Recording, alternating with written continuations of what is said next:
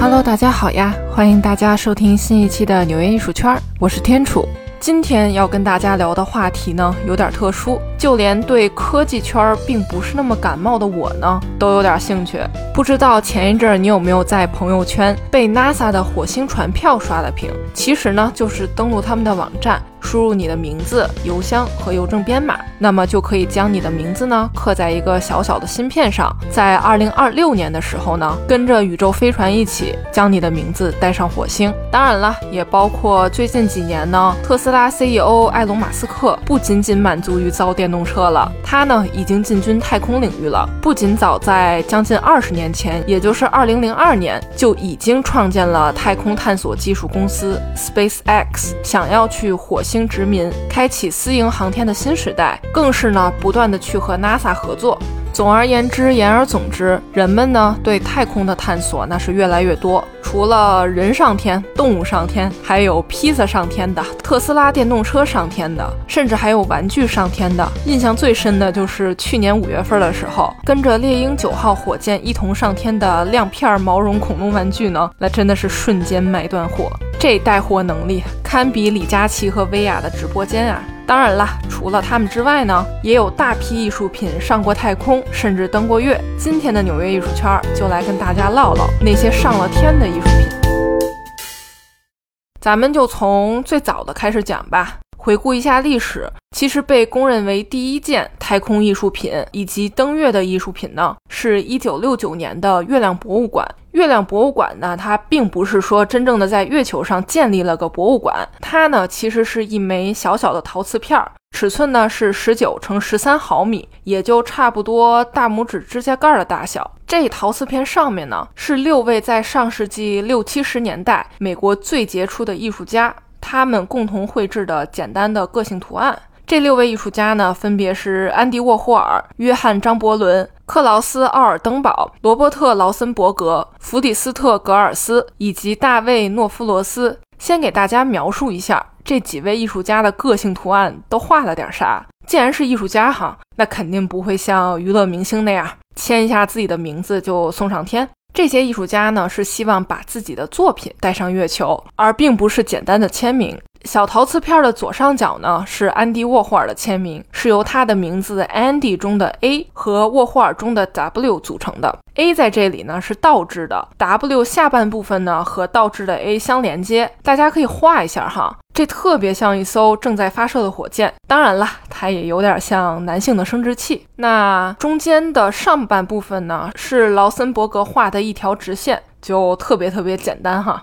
右侧呢，则是大卫·诺夫罗斯绘制的黑色方块。这黑色方块上面呢，有白色细线相交，乍一看就像一块电路板一样。黑色方块的下方呢，也是一个类似电路板的图案，是约翰·张伯伦画的。那么陶瓷片中间下方是克劳斯·奥尔登堡画的一个抽象的米老鼠。很有意思的是哈，这个米老鼠的两只耳朵上分别是两个 X。那就跟现在 cos 的标志性 X 那很像了哈，只不过也就早了那么三四十年吧。最左下角呢是弗里斯特·格尔斯将由计算机生成的一个链接符号图形。但话说回来，你说如此严格的登月计划呢，这个小小的陶瓷片又是如何在众多的科学家和工作人员的眼皮子底下悄悄溜进这个阿波罗十二号登月舱无畏号的呢？一九六九年十一月十四日，人类第二次载人登月计划呢正式实施。阿波罗十二号就从美国佛罗里达州肯尼迪航天中心成功发射，于五天后的十九号呢正式登月。一开始哈，六位艺术家之一的弗里斯特·格尔斯呢，他一直在联系 NASA，想要通过这个官方渠道呢，将这枚带有艺术家作品的小小陶瓷片送上月球。但大家也能想到哈，这件事儿并不是那么容易。这 NASA 呢，也没有给他一个明确的答复，没同意，但也没有直接否认，反正呢就是拖着呗，悄悄的说一句哈，这是不是像极了渣男？开玩笑哈。当然了，在交涉许久未果之后呢，那格尔斯肯定就想到了非官方渠道呗，那就是想办法把这个小小的陶瓷片呢偷偷的塞进登月舱里。但毕竟呢，这是非官方事件，整件事儿在筹备过程中呢，并没有人知道。那么格尔斯呢，就联系了一个名为“艺术与技术实验”的组织，与艺术家、工程师、科学家们呢共同讨论呢这件事情的可行性。最后呢，他们一共是做了十六个或者是二十个小陶瓷片儿。这十六和二十个哈，这个分别是两种说法。那既然有这么个数字在这儿呢，那就相当于限量版。其中的一枚呢，跟着阿波罗十二号上天，其他的呢，就分别是艺术家呀、工程师、科学家啊等等参与此次项目的人呢，呃，自己留着留作纪念。那据说呢，该组织的一名科学家认识参与阿波罗十二号着陆器研究的工程师，那这名工程师就表示呢，他愿意偷偷的将这个月亮博物馆。放置在登月舱上。那在过程中呢，格尔斯也是特别的焦虑。作为六位艺术家之一，同时也是这个项目的发起者呢，他当然希望早点知道这件艺术品何时被安置在了登月舱上。那在一九六九年十月十二号，也就是这个阿波罗十二号起飞的前两天，格尔斯呢，他就收到一份神秘的电报，上面写的很简单，就是一切顺利，设备运作良好，并且还署了名，叫约翰。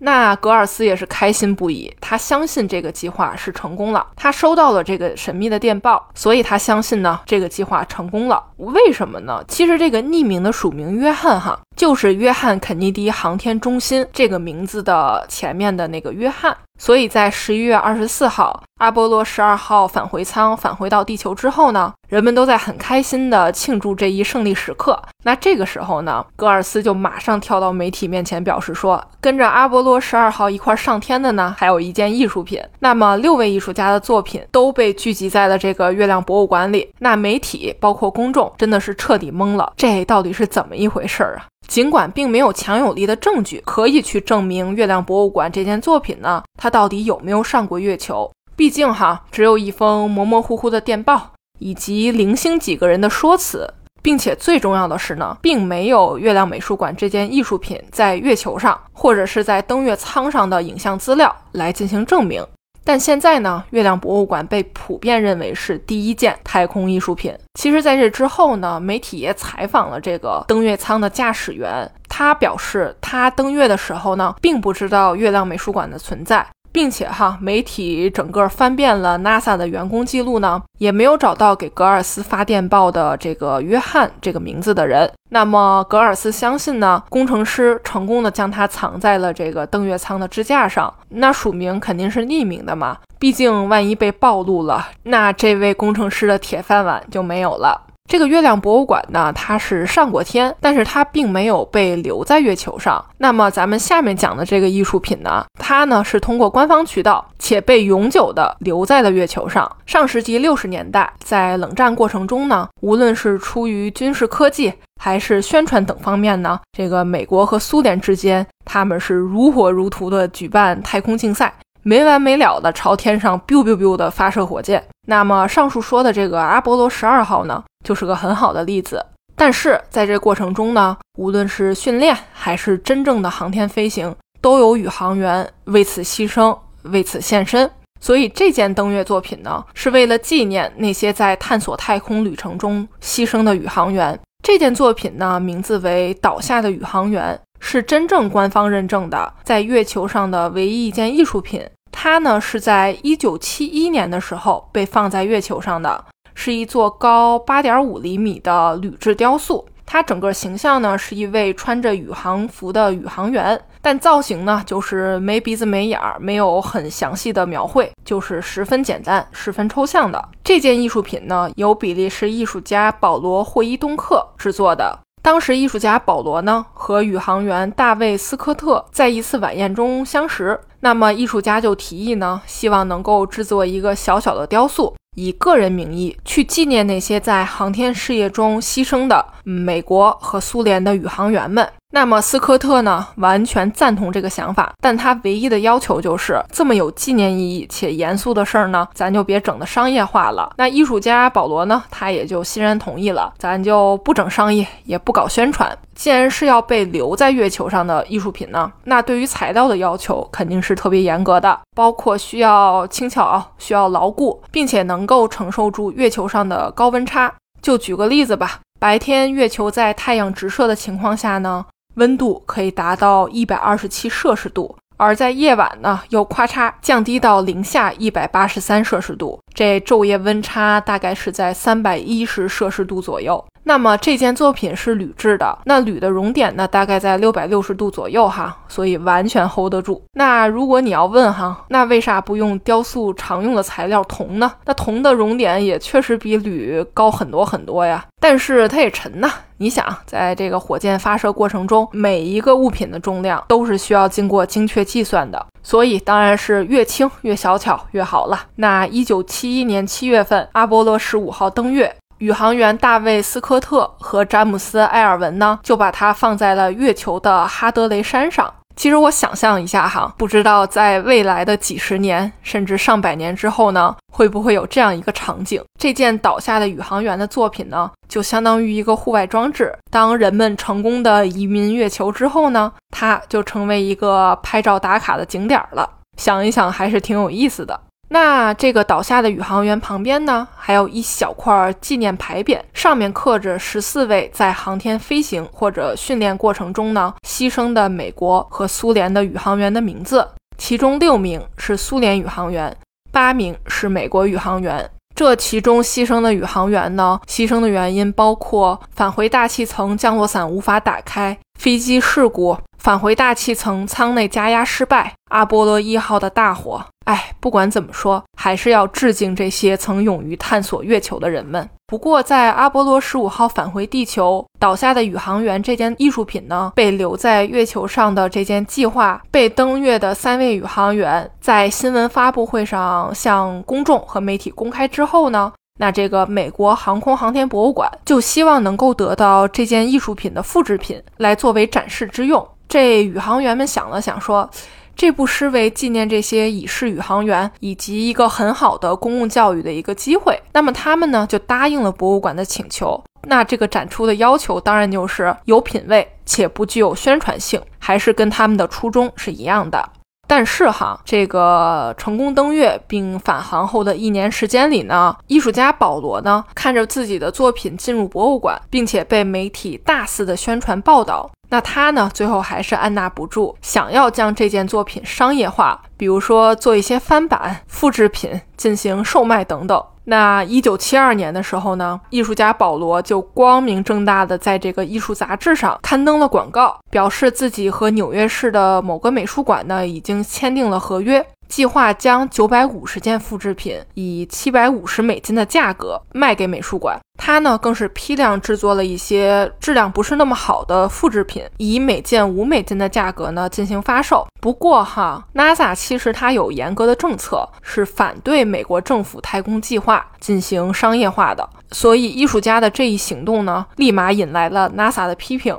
那么公众的骂声呢，也是接踵而至。艺术家保罗呢，最后也不得不取消了这个售卖复制品的计划。这么一折腾，真的是一件脸已经丢到外太空的丑闻了。所以也不难想象哈，当时一起合作这个项目的宇航员大卫斯科特呢，真的都快被气死了。他也因为这件事儿呢，接受了国会的调查。不过在二零一九年的时候呢，这件事儿已经过去了差不多四十年。那这个艺术家保罗和阿波罗十五号指挥舱飞行员呢，又宣布出售这款限量版的复制品，并且少量的大型雕塑呢，也将被出。我在网上看了一下哈，这件作品目前在纽约大都会美术馆呢也藏有一件。当然了，咱们可以换个角度想一想。一般无论是美术馆还是拍卖行，一件作品呢总有它的归属地。就比如说是大卫洛克菲勒藏于某某某某年把这件作品捐给了美术馆，那还有就是某某艺术基金会藏，甚至是不公布具体信息的 private collection，就是私人收藏。那对于这件倒下的宇航员作品来说呢，它的归属地是月球上的哈德利山。不得不说，这平平无奇的说明真的很凡尔赛了。在此之后的一九八六年呢，美国艺术家艾勒里库尔茨的四幅油画作品呢，也跟着 NASA 的太空飞船哥伦比亚号一起进入地球轨道，飞了六天，绕了九十八圈。那这一次送艺术品上天的目的呢，不再是艺术家们自娱自乐的项目了，而是为了测试有机化材在宇宙空间中的降解情况的一个项目实验，就是很具有探索意义的。我爱纽约这座城市，它满足了我对艺术的所有幻想。希望你也会和我一样爱上它。这里是纽约艺术圈，我是天楚，我在纽约。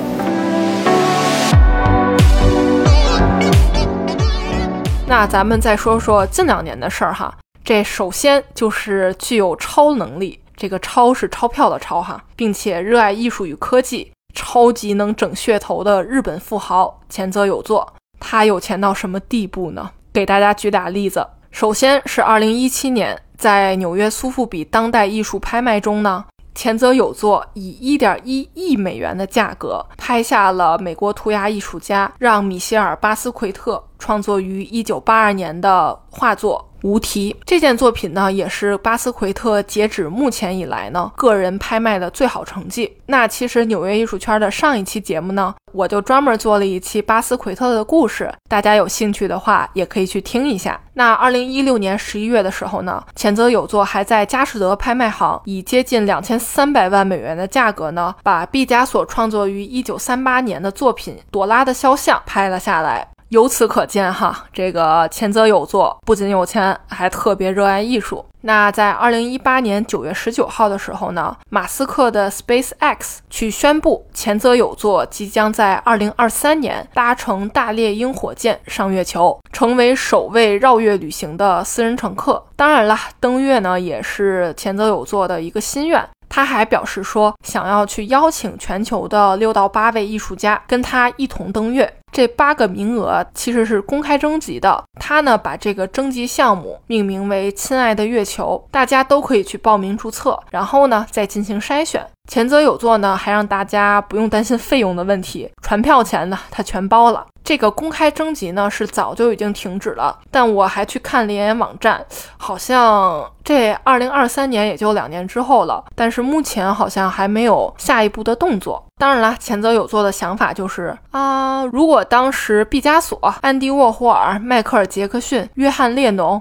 可可香奈儿，如果他们都去过月球的话呢，那么艺术和文化世界会发生什么样的改变呢？其实我记得我当时看新闻，有的报道还说前泽有作想要带草间弥生登月。我当时真的是算了吧，你可放过人家老人家吧，真的这身体肯定吃不消啊。既然是私人旅行，据说此次月球旅行的整个包船的这么一个价格呢，是超过二点五亿美元，也就是差不多四十三亿人民币。我记得一名评论家还吐槽过这个问题哈，与其你花这么多钱让艺术家上天，你还不如在地球上用这四十三亿人民币去做一些艺术家驻地项目呀、艺术家基金啊等等，去帮助在地球上的艺术家，这不是更实际吗？其实刚才也提到了马斯克哈，除了马斯克和前泽有作的合作之外呢，其次就是马斯克艺术家。NASA 和美术馆之间的一次合作，他们呢是真的已经发射了艺术品，让这个艺术品在太空里绕着地球转圈圈。就是不得不提哈，你提到了太空，那真的是哪儿都有马斯克。二零一九年，美国艺术家特雷弗·帕格伦呢与美国的内华达美术馆合作，利用马斯克的 SpaceX 火箭，将一个外观类似钻石的艺术品轨道发射器发射到太空。这件名为轨道发射器的艺术品。品呢，还真的是有点特殊，因为你说花这么大力气把它送上天呢，它真的是没啥卵用，因为除了反光之外，它啥也干不了。它呢，一开始是被放置在一个小盒子人造卫星当中，然后这个小盒子呢，被火箭发射到太空中之后，抵达距离地球大概在五百七十五公里的低地球轨道上之后呢，这个小盒子就会打开，将藏在这个里面的是一个类似聚酯薄膜的材料制成的反射器。打开充气，就是你想象一下，就跟压缩毛巾一样。那这个展开后的轨道反射器呢？它整个形状是长条的菱形状，长大概是在三十米左右。当遇到太阳光时呢，它就能反射出亮光。人们在地球用肉眼就可以看到它，那就是像挂在天空中的一枚巨型鸽子蛋钻石一样。那这个菱形反射器呢，是像极了极简主义的雕塑。在低轨道绕行两个月之后呢，这件艺术品就主动脱离轨道，在太空中自然消失。那么，艺术家花费近十年的时间，花费大量的金钱去做出来这个刚被发射出去没多久就消失的东西呢？到底是为了什么呢？其实，艺术家他是想要鼓励大家去思考人类和宇宙这样的一个关系，就是还是比较具有启发性的，并且呢，也在各个国家都想要在宇宙、月球、火星等等地方占有一席之地的。这种既良性又有点竞争的情况下呢，探索太空呢，除了代表国家力量之外呢，我们普通大众可不可以在这个太空具有我们自己的一席之地？那当然了，除了上述上了天的艺术品之外呢，在太空进行艺术类活动，也是宇航员在高强度工作压力之下的一种放松方式。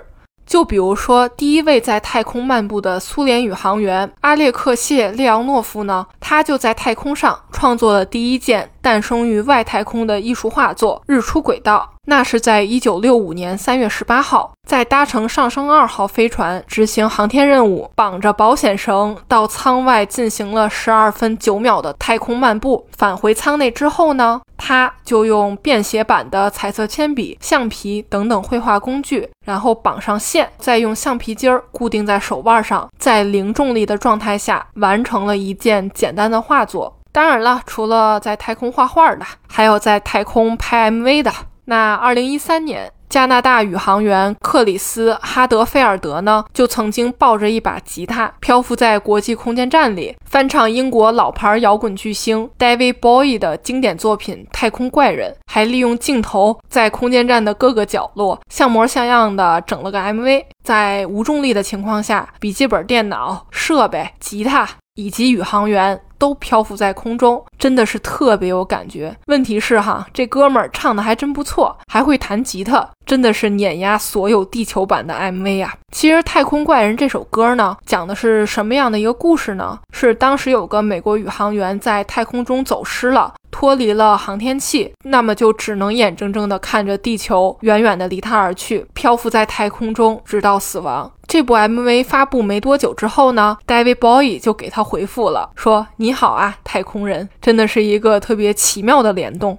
其实哈。咱们聊了这么多上天的艺术品，当然也包括马斯克的 SpaceX，以及咱们普通老百姓也都参与了的送自己名字上火星的活动。但这些的核心呢，还是说人们对未知世界的征服欲，就像登月后插国旗一样，仿佛在喊，在宣示主权。这块地被我征服了。那么，对于艺术家呢，是否也有同样的想法？或许在未来的十年、五十年、一百年时间中呢，太空会不会就变成了一块自由地，让艺术家呀、音乐人、设计师等等可以甩开膀子去创作呢？不过咱们就不上升到这么高的层面了哈。问听众朋友们一个问题：如果给你一个 pick 艺术品上天的机会，你会选择把哪件艺术品送上天呢？最后给大家送上 David Bowie 的歌曲《太空怪谈》，让我们一起漫步太空吧。好啦，这一期的纽约艺术圈就到这儿啦。我是天楚，我在纽约，下期见啦。